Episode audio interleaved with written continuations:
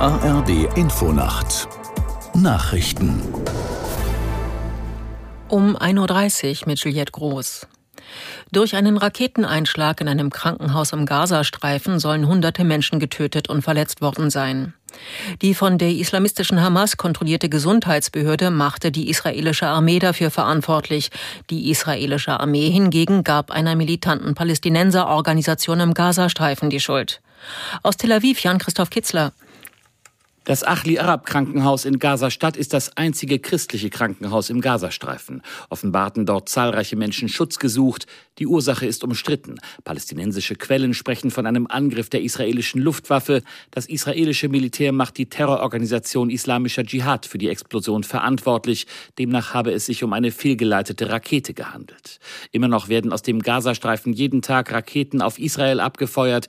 Israel fliegt aber auch zahlreiche Luftangriffe. Dabei werden immer wieder Ziele in dicht bewohntem Gebiet ins Visier genommen. Bundeskanzler Scholz hat Israel erneut die Solidarität und den Beistand Deutschlands zugesichert. Nach einem Treffen mit Ministerpräsident Netanyahu in Tel Aviv sagte Scholz, kein Staat sollte es für eine gute Idee halten, von außen in diesen Konflikt einzugreifen. Der Kanzler betonte, es gelte nun, einen Flächenbrand in der Region zu verhindern.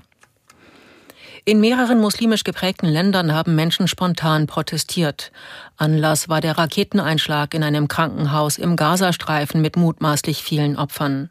Im jordanischen Amman versuchten Demonstranten laut Nachrichtenagentur Petra zur israelischen Botschaft zu gelangen.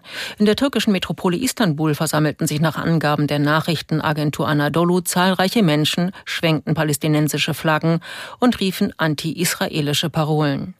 Weitere Proteste gab es zum Beispiel in Tunesien, Irak, Libanon und Iran.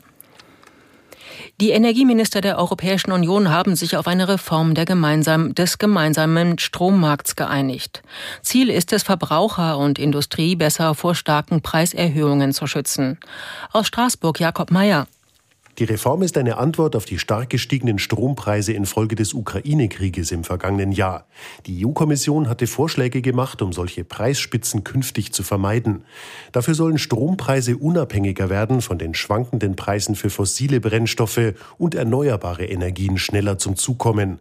Langfristige Verträge zwischen Regierungen und Stromerzeugern sollen dafür Anreize schaffen.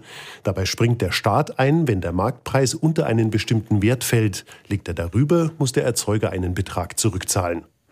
Das Wetter in Deutschland. Oft gering bewölkt bis klar und weitgehend trocken. Plus 10 Grad auf Amrum, 0 Grad in Berlin und bis minus 4 Grad im Bayerischen Wald.